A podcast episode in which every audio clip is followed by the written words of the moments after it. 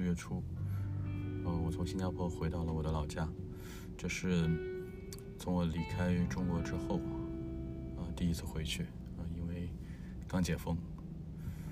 四月初，那个时候，我的父亲刚入院，母亲在病床前照顾他。我从医院回到家之后，就一个人，啊，睡在他们的房里。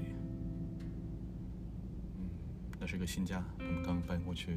也没多久时间，那可能是我第一次在他们的新家住下。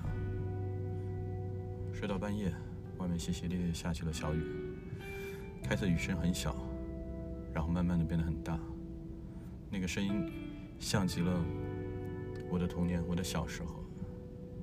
很多个夏天的晚上，不会觉得冷，就是觉得。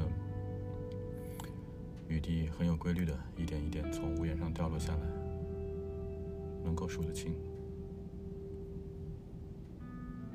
当时我还不知道我未来要面对的是什么，也不知道或许几个月我会需要更频繁的从国外跑回中国，但最终还是没有能改变什么。我的父亲还是一样的离开了我。这个雨声。